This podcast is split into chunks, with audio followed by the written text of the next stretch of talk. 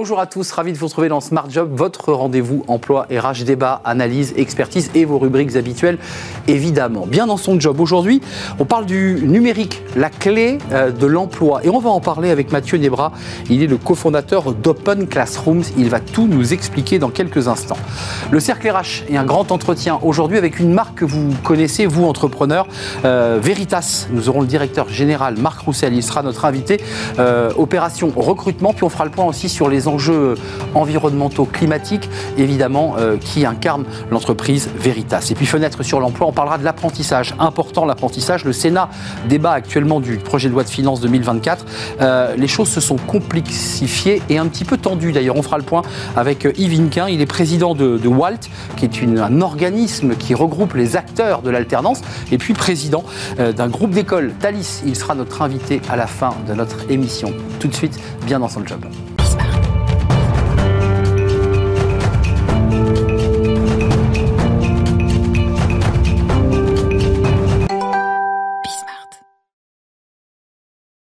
Bien dans son job. On parle beaucoup ici euh, d'emploi, de métiers sous tension ou de secteurs sous tension.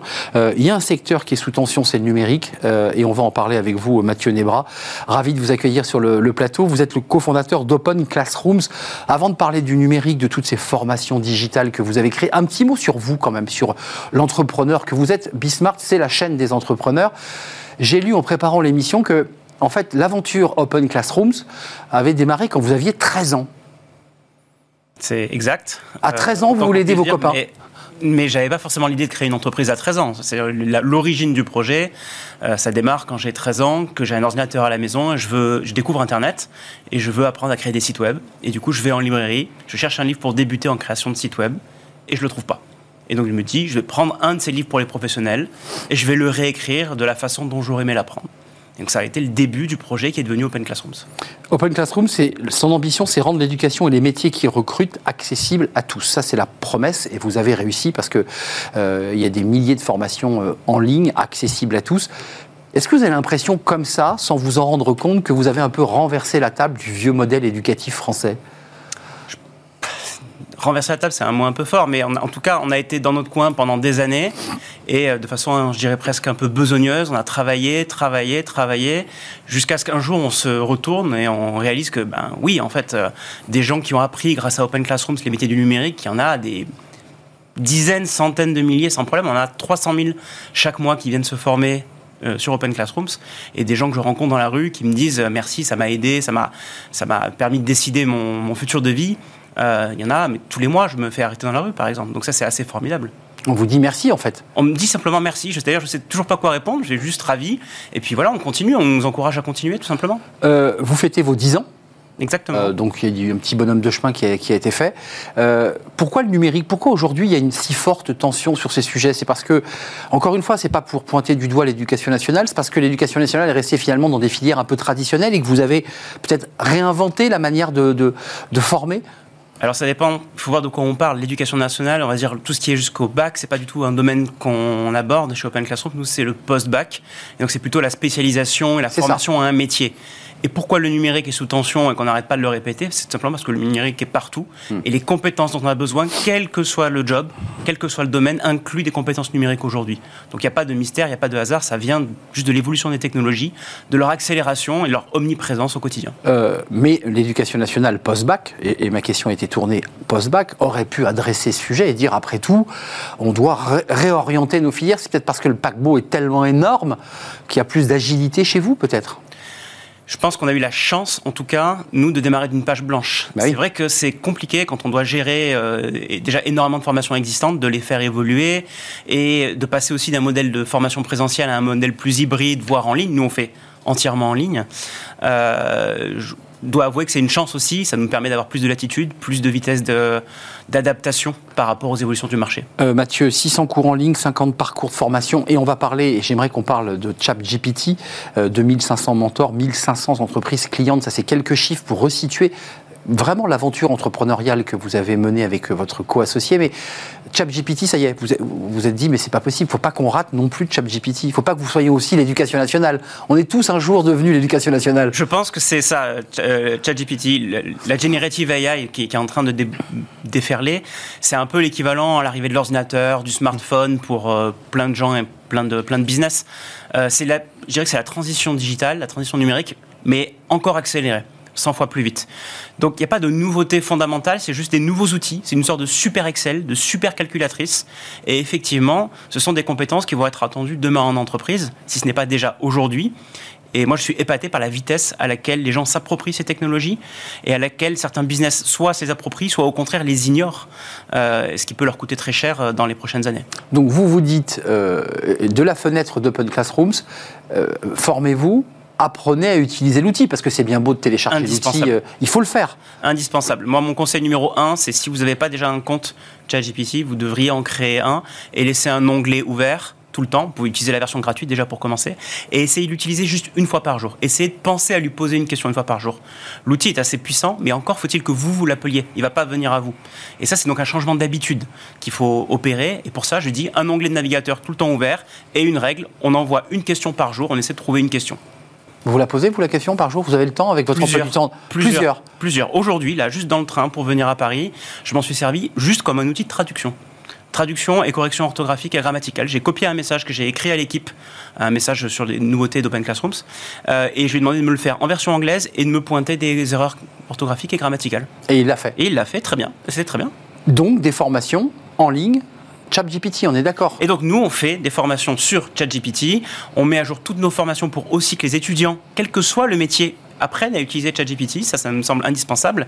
Et même en interne, on utilise on se base sur ChatGPT, entre autres, pour mieux aider les étudiants, les accompagner en termes de mentorat disponible à tout moment. Ça fait partie des outils qu'on utilise. Merci Mathieu Nebras, très heureux de vous avoir accueilli sur le, plateau. Euh, serial entrepreneur, non entrepreneur, parce que vous l'avez créé. Il y avait mono-entrepreneur. Mono-entrepreneur. Voilà, avec une série de vies à l'intérieur. C'est ce que je voulais dire, voilà, avec une multitude d'innovations et, et ChatGPT en fait partie, euh, cofondateur euh, de Open Classroom. C'est un vrai plaisir de vous, accueillir sur le plateau de, Smart Job. On tourne une page, le cercle RH, avec un grand entretien aujourd'hui et une entreprise, j'allais dire presque patrimoniale, parce que évidemment elle fait partie du quotidien des entreprises. Le bureau Veritas, tout le monde connaît le bureau Veritas. On accueille le directeur général France dans un grand entretien.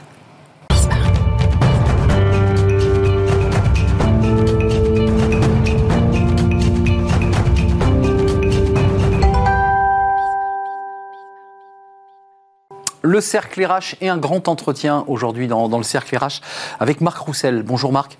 Bonjour. On est ravi de vous, accueillir. Directeur général du Bureau Veritas, à ne pas confondre avec une autre marque, Bureau Veritas France. Vous êtes le, directeur général France.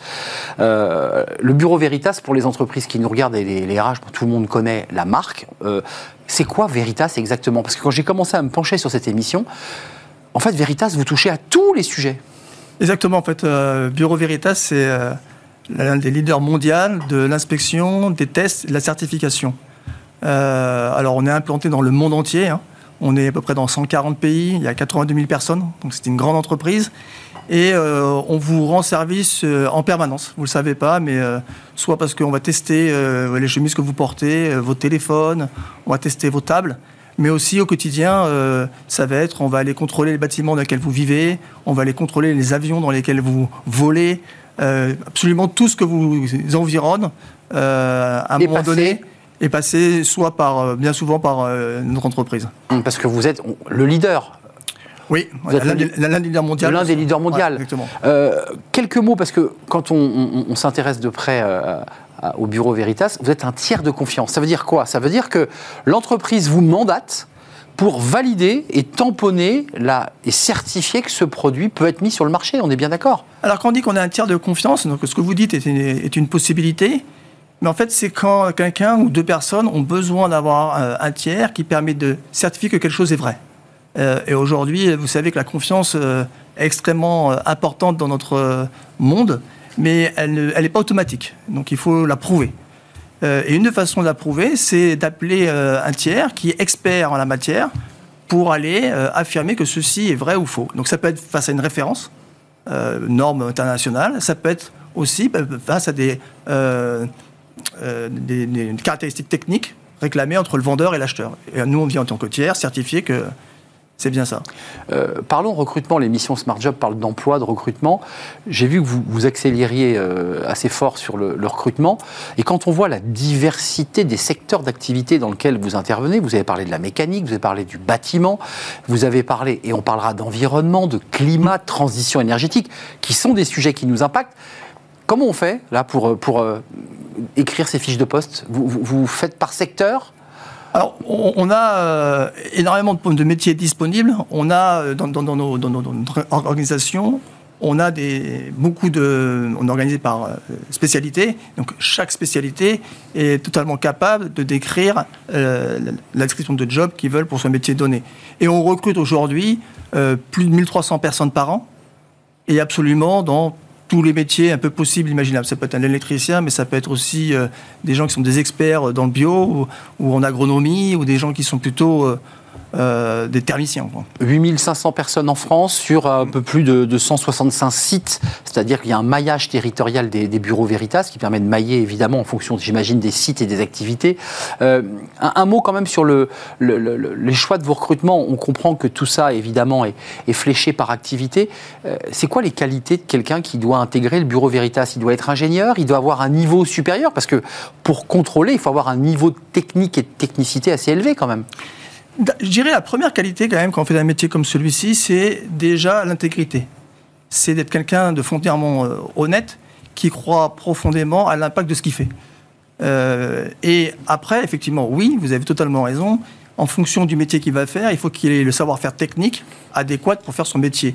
Donc ça peut être des ingénieurs, mais ça peut être aussi des techniciens, et ça peut être des gens moins qualifiés euh, qui ont participé à l'acte de vérification.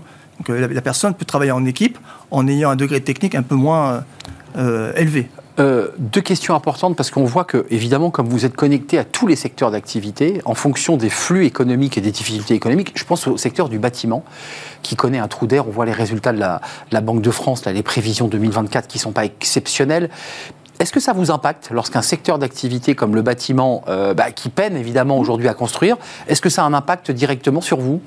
Oui, mais euh, vous, avez un peu répondu à la question, en fait. C'est qu'on est tellement euh, divers qu'aujourd'hui, le secteur qui est le plus impacté, ça va être la construction plutôt privée, notamment mmh. euh, résidentielle, collective. Mais en même temps, vous avez énormément de nouvelles activités dans le, dans la construction qui sont la rénovation notamment pour arriver à faire, euh, euh, à upgrader tous les bâtiments au niveau énergétique. Hmm. Donc aujourd'hui, on fait aussi des audits, euh, donc c'est pas forcément les mêmes sociétés, mais on fait des audits énergétiques, on fait des audits de bâtiments, on aide et on accompagne les entreprises à faire face un peu aux, nouvelles demandes sur les économies d'énergie. les transitions énergétiques, la transition énergétique, les enjeux climatiques, alors ça impacte évidemment, on en a beaucoup parlé, les assureurs, la transformation même des, des, des primes d'assurance, et puis ensuite ça, ça impacte aussi le bureau Veritas qui j'imagine doit être excessivement sollicité sur ces sujets. Alors on est euh, déjà au, début, historiquement, notre métier. Euh, on a commencé à vérifier que les gens. Créé au 19e, on ne l'a pas dit. Hein. Alors, on n'a pas dit, mais, le Bureau Veritas a été créé en 1828. Hein. c'est ça, euh, voilà. On approche les 200 ans d'histoire. Et c'est important de le rappeler parce que au fur et à mesure des siècles, parce que c'est quand même des siècles, des dizaines d'années, on a toujours essayé d'aider nos clients à répondre aux nouvelles problématiques auxquelles ils faisaient face. Bah oui. Aujourd'hui, l'une des problématiques, c'est qu'il y a des nouvelles lois qui apparaissent, des nouvelles demandes, et en plus, il faut prouver ce que vous dites. Donc là, effectivement, euh, on continue en termes de transition énergétique. On travaille avec des grandes entreprises ou des plus petites, d'ailleurs, avec tout type d'entreprises, pour arriver à faire des audits énergétiques. Pour certaines, on va essayer de les aider à écrire un peu une route euh, pour arriver. C'est du conseil. Euh, là, c'est du conseil. Eh on a une filiale dédiée au conseil qui est Bureau Veritas Solutions. Très important. Après, on a une partie qui est euh, donc là, on va les aider sur à réduire leur empreinte carbone. Et après, on peut les accompagner à, parce qu'on connaît quand même bien tous les secteurs, euh, à, mettre des actions en œuvre pour le faire. Quoi. Euh, donc ça veut dire que, euh, question vraiment de, de, mais c'est important qu'on se le dise, sur les sujets de transition énergétique, s'il n'y a pas le, tampon Bureau Veritas, ça veut dire que la personne, vous lui demandez de revoir sa copie Comment ça se passe d'un point de vue concret? Alors les sujets énergétiques, il y en a... Il y en a, il y en a Foult. Comme il y en a, il y en a moult. Il, y a des, il y a des sujets qui sont sur des des, les, les- les nouvelles réglementations sur la CSRD, euh, sur le, euh, Corporate Sustainability Reporting Directive, on va avoir euh, besoin effectivement de tiers de confiance pour venir, un, euh, prouver les datas, et après faire le rapport. Mais les gens qui vont éditer les rapports, y compris euh, Bureau Veritas, ils vont aller regarder si les données qui ont servi à élaborer ce rapport sont fiables.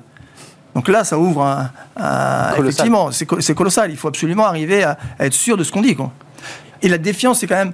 Aujourd'hui, il y a eu tellement de, de- envie de dire, de, de greenwashing qu'il faut absolument arriver à progresser Bien sûr. sur être sûr que ce qu'on dit est vrai. Vous ouvrez la porte avec les datas. J'ai vu que dans, dans le grand plan stratégique Bureau Veritas Monde, puisque c'est une entreprise monde, on l'aura compris, euh, il y avait aussi des enjeux sur les TIC, euh, les technologies de l'information et de la communication, les datas.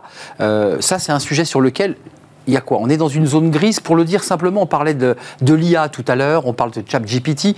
Sur ces sujets-là, vous avez, vous avez la main ou Bureau Veritas se retrouve un peu sur le quai de la gare là? Alors, un, on est. euh, si on avait été l'habitude de rester sur le quai de la gare en regardant les trains passer, je pense qu'on n'aurait pas survécu 200 ans. Donc, pour l'instant, le, le premier sujet euh, qu'on regarde et sur lequel on travaille, il ne faut pas que regarder, hein, sur lequel on travaille, c'est tout ce qui concerne la cybersécurité. Clairement. Donc, sur la cybersécurité, on a fait des acquisitions, on a développé ce savoir-faire interne pour accompagner les entreprises à améliorer euh, leur niveau et à auditer et à contrôler leur niveau de, de- de résistance au- en termes de cybersécurité. Et l'image que j'utilise là-dessus, c'est un, un peu ce qui s'est passé en termes de sécurité.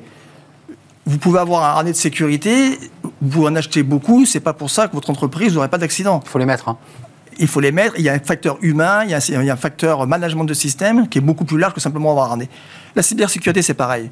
Il faut, ce n'est pas qu'une question de logiciel, c'est une question aussi de management complet de la cybersécurité dans une entreprise. Ça veut dire que Bureau Veritas, on avait compris qu'il vérifiait les navires, les avions, c'était très concret, était en train aussi euh, bah, s'orienter et, de- et presque de pivoter sur tous ces sujets liés à l'informatique, la data, je dirais à l'invisible. Parce que oui, donc vous avez totalement raison. On, on- on pivotait, c'est peut-être un grand terme aujourd'hui, mais effectivement, il faut absolument qu'on évolue aussi. Et clairement, on va évoluer pour accompagner euh, les sujets liés à la data et liés au numérique. Donc, euh, pour terminer notre entretien qui est passionnant, ça veut dire aussi que, que vous orientez vos recrutements sur ces sujets. Vous avez besoin aussi d'experts sur ces sujets. Totalement, totalement. Alors plus que jamais, euh, on l'a vu juste avant, c'était un peu tendu sur le numérique, mais on a également besoin d'experts dans le numérique, totalement. oui. Ça ça veut dire que comme toutes les entreprises, grandes et petites, vous êtes à la chasse des, des talents euh, du numérique qui doivent venir euh, grossir les rangs du, du bureau Veritas. Complètement, ouais. Mais on a la chance de beaucoup de talents, et qu'ils soient euh, euh, jeunes diplômés, qu'ils soient expérimentés. Nous, on a de la place pour tout le monde aujourd'hui.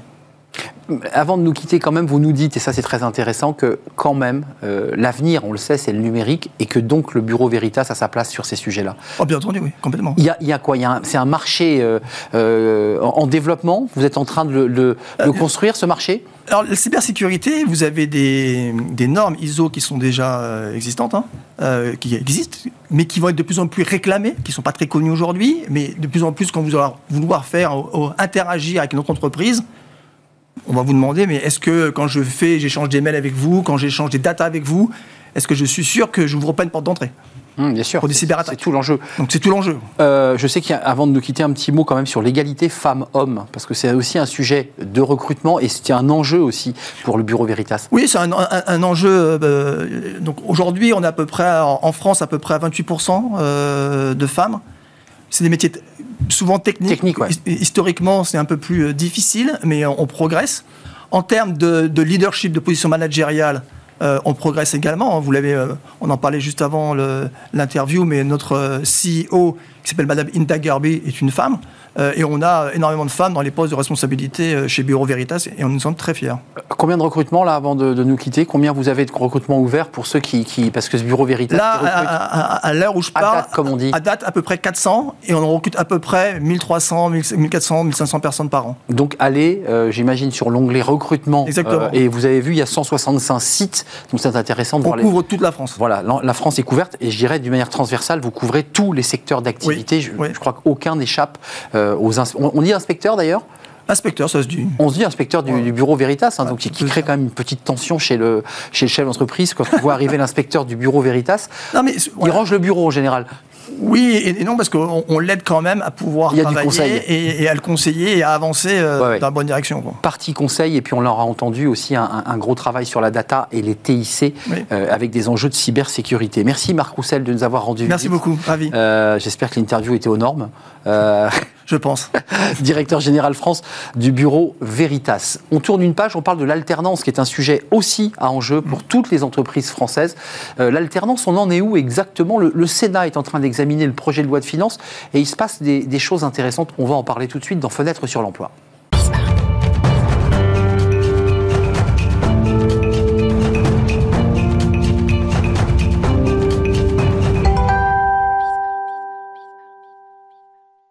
Et on termine notre émission avec l'apprentissage. C'est un sujet euh, observé euh, à la fois par les entreprises, par les écoles, par l'écosystème. Euh, que se passe-t-il sur l'apprentissage? J'ai eu cette, cette rumeur comme, comme quoi le gouvernement souhaitait réduire eh bien, ce qu'on versait, visiblement pas. Mais les choses bougent, notamment du côté du Sénat, et on en parle avec Yves Inekint. Euh, je l'ai bien dit là cette fois-ci. Vous m'avez repris. Président de WALT. Alors WALT, on en parlera. C'est un, un regroupement, une association de, de l'écosystème de l'alternance. Et vous avez beaucoup de choses à nous dire. Et vous présidez le, le groupe Thalys, qui est un groupe d'écoles, dont le centre de gravité se trouve du côté de Bergerac, Périgueux. C'est bien ça? Bergerac, Euh, Périgueux, Bayonne, Bordeaux, Paris, Nantes, Martinique, Guadeloupe, Guyane, Saint-Martin. C'est très large. Euh, revenons à ce sujet de, l'alternance, parce que c'est un sujet de préoccupation à la fois pour les familles euh, et, leurs jeunes euh, pour avoir un, emploi, que pour les écoles, que pour les entreprises. Le Sénat, le 23 novembre dernier, décide, là, enfin en tout cas c'est, une volonté sénatoriale, de, bah, réduire hein, globalement ce qu'on allouait, 5 000, 8 000, ce qui était fixé pour les jeunes, de le réduire. Est-ce que c'est validé? Il faut attendre l'Assemblée nationale, j'imagine, et le débat à, l'Assemblée nationale. Est-ce que vous êtes inquiet d'abord, Je, suis inquiet de ce genre de, de décision future. Euh, Est-ce que c'est validé Non, parce que c'est la navette habituelle entre l'Assemblée, le Sénat et, euh, et- et de nouveau l'Assemblée, sachant qu'on a un ministre du Travail qui a dit on ne touchera pas à la prime, puisque ce qu'on évoque, c'est la prime Oui. de 6 000 euros pour l'embauche d'un apprenti en 2024. Mais ce qu'on est en train de faire, c'est de préparer les exercices 2025. Hmm. Donc oui, je suis inquiet, pas pour 2024, mais pour 2025. Mais reprenons un tout petit peu Oui. l'histoire. Septembre dernier déjà. Bah, euh, comment dire? En septembre 2018, on veut désacraliser, on veut ouvrir les chakras à la- à l'apprentissage. Et ça marche. Une réforme. 2018, 5 septembre, la loi Pénicaud, de dire on donne sa chance au produit apprentissage. Je pense qu'à l'époque, on leur aurait dit on serait passé de 300 000 apprentis à 950 000 apprentis, ce qui est le cas aujourd'hui. Tout le monde aurait signé. Or, aujourd'hui, on n'est pas dépassé, on a en face de nous une vraie réussite de l'apprentissage. Le problème, Ça coûte cher, dit le gouvernement. bah, ça coûte cher, mais c'est qu'en fait, on finance avec le même budget qu'en 2018 trois fois plus d'apprentis. Donc en fait, on regarde la chose sous l'angle du coût, mais pas de l'investissement. Je rappelle qu'en septembre dernier, il y a quelques mois, réduction de 5% de l'enveloppe allouée. Et là, les, les CFA sont montés au créneau ainsi que l'association Walt euh, en disant Mais attendez, euh, on a l'inflation et en plus, vous nous réduisez l'enveloppe versée aux, aux- aux organismes de formation. On est en France. Donc soit on regarde les choses sous l'angle du coût, soit ce que j'aimerais bien, c'est qu'on commence à réfléchir sous l'angle de l'investissement. Ce que vous évoquez, c'est simple, c'est comme on a 950 000 apprentis avec le même budget que 350 000, bah, il faut faire des économies. Et les économies, on essaie de les faire sur le niveau de prise en charge du coût d'apprentissage. En 2022, euh, ce, coût niveau, ce niveau de prise en charge a été rapoté de 10%. En 2023, ce niveau de prise en charge a été rapoté de 10%. En 2023, on a une inflation de 10%. Donc 10 plus 10 plus 10, moins 30%. Donc aujourd'hui, il y a déjà un effort qui a été fait par la profession, par les écoles, par les CFA. Effectivement, c'est un peu plus tendu. Donc je vois quelques collègues qui commencent à se dire, je ne vais pas ouvrir des cohortes, je ne vais pas ouvrir des sessions, parce que je commence à perdre de l'argent si j'arrive pas à avoir un certain nombre d'apprentis. Donc, ce qui va tarir, finalement, doucement, doucement tarir ces filières d'alternance qui étaient plutôt des Ce filières réussies. Ce, que- ce qui pourrait tarir effectivement des filières d'excellence et d'alternance. Vous, vous, à travers euh, Walt, l'association, mais aussi à travers votre présidence de, de Thalys, est-ce que vous avez le sentiment que le gouvernement, finalement, a un double discours, à la fois très comptable France Compétences dit, nous, on a 2 milliards 1 de déficit et il faut réduire ces déficits, et puis en même temps, un discours très communicant sur euh, il faut aller vers le plein emploi. Est-ce qu'il n'y a pas un problème là? Alors, Il y a un peu un antagonisme, et je vais peut-être faire quelque chose que je ne devrais pas faire. C'est d'avoir un, discours politique. Un discours politique, c'est quoi? On a un président de la République qui décide de booster l'apprentissage. C'est un dispositif phare pour lui. Ça participe aussi à la création d'emplois. Bien sûr. Il faut quand même rappeler juste aux familles et éventuellement aux entreprises que c'est le tiercé gagnant pour un jeune. Dans l'ordre, le tiercé gagnant. Dans l'ordre, un, c'est une formation payée par l'entreprise à travers son organisme qu'on appelle OCO. Deux, c'est une rémunération. Trois, c'est un CV qui se fabrique au fur et à mesure. Puis cerise sur le gâteau, c'est 70% des jeunes qui trouvent une insertion durable à la fin de leur contrat. Oui. Il y a encore 4 ans, on évoquait le sujet de ah non c'est compliqué en France le chômage des jeunes le chômage des jeunes. Aujourd'hui on a trouvé une formule qui fonctionne. On peut la faire progresser on peut faire des économies mais ça marche Euh, le Sénat évoque aussi une autre hypothèse, et là j'imagine qu'elle elle vous inquiète, c'est de, de caper ces aides à hauteur de Bac plus 2. Oui, oui. Après Bac plus 2, c'est terminé, on se débrouille. Re- re- ouais, Euh, revenons à l'apprentissage pour les moins bons niveaux de qualification c'était l'apprentissage d'avant C'est ça, des années 60 quoi. Exactement. Et l'apprentissage, c'est bon pour tous les niveaux de qualification, du premier niveau jusqu'à Bac plus 5. Et c'est vrai qu'on voit beaucoup de, de verbatim, beaucoup euh, d'écrits, beaucoup de prises de parole et de position pour dire Ah, il ne faudrait pas que l'apprentissage aille à l'enseignement supérieur, aille au-delà de Bac plus 2. Mais au contraire, aujourd'hui, ce qu'on voulait, c'était montrer aux jeunes, et moi, aujourd'hui, ma satisfaction au titre de Walt, mais au quotidien au titre de Thalys, je le vois bien, c'est des jeunes qui accèdent à des formations parce que l'apprentissage est là. Je vois des jeunes qui me disent Vous, aujourd'hui... vous dites qu'ils n'auraient pas pu accéder à ces... Mais non, non. C'était impossible. Impossible. Je, je prends, un- je prends un exemple qui ne concerne pas une école de Thalys, qui concerne une école du réseau Walt. J'ai été interrogé par quatre jeunes filles qui, euh, qui voulaient une interview euh, d'un chef d'entreprise. Ok, à la fin, j'inverse l'interview en disant Mais les filles, euh, vous faites quoi? Donc, on est dans telle école de commerce, ça je le savais très bien, et toutes les quatre en alternance. Deux me disent Oui, c'est super. J'aurais pu me payer mes études. Papa et maman auraient pu me payer mes études. Mais je gagne en autonomie, en indépendance financière. Et en compétence, si je m'autorise. Et deux, je suis dans l'entreprise, oui. je sais ce que je vais faire. Les deux autres, elles me disent, c'est la même chose, mais nous c'est pire. On n'aurait pas eu les moyens de se payer les études. Hmm. Donc aujourd'hui, on a réussi quelque chose. Alors certes, il faut faire des économies, travailler ensemble sur la prime, mais pas de di- discrimination entre telle catégorie de diplôme et telle catégorie d'entreprise. Et, et- et effectivement, peut-être regarder la chose sous l'angle de l'investissement, Hmm. pas sous l'angle du coût. Et globalement, sous l'angle de l'investissement, ça rapporte. Euh, un, un mot, j'ai vu que les CFA, alors vous êtes peut-être moins concernés dans des, dans des groupes d'écoles, euh, mais que les CFA s'inquiétaient aussi d'un tarissement d'un certain nombre de secteurs manuels sous tension, où là c'est pareil, les CFA disent, bah, nous on va fermer, alors qu'on manque de chaudronniers, on manque de soudeurs, on, on manque, je dirais, de bons techniciens. Euh, vous, vous le déplorez ça aussi? On- la question, elle n'est pas d'aujourd'hui, elle se posait déjà donc, en, en termes de lead depuis quelques années. Il faut aussi avoir en tête qu'on est sur une courbe démographique qui commence à stagner. Donc aujourd'hui, euh, les entreprises ont bien le réflexe de l'alternance, donc c'est quand même en soi une victoire. Par contre, on a peut-être un peu moins de jeunes qui aujourd'hui peuvent intégrer ces emplois.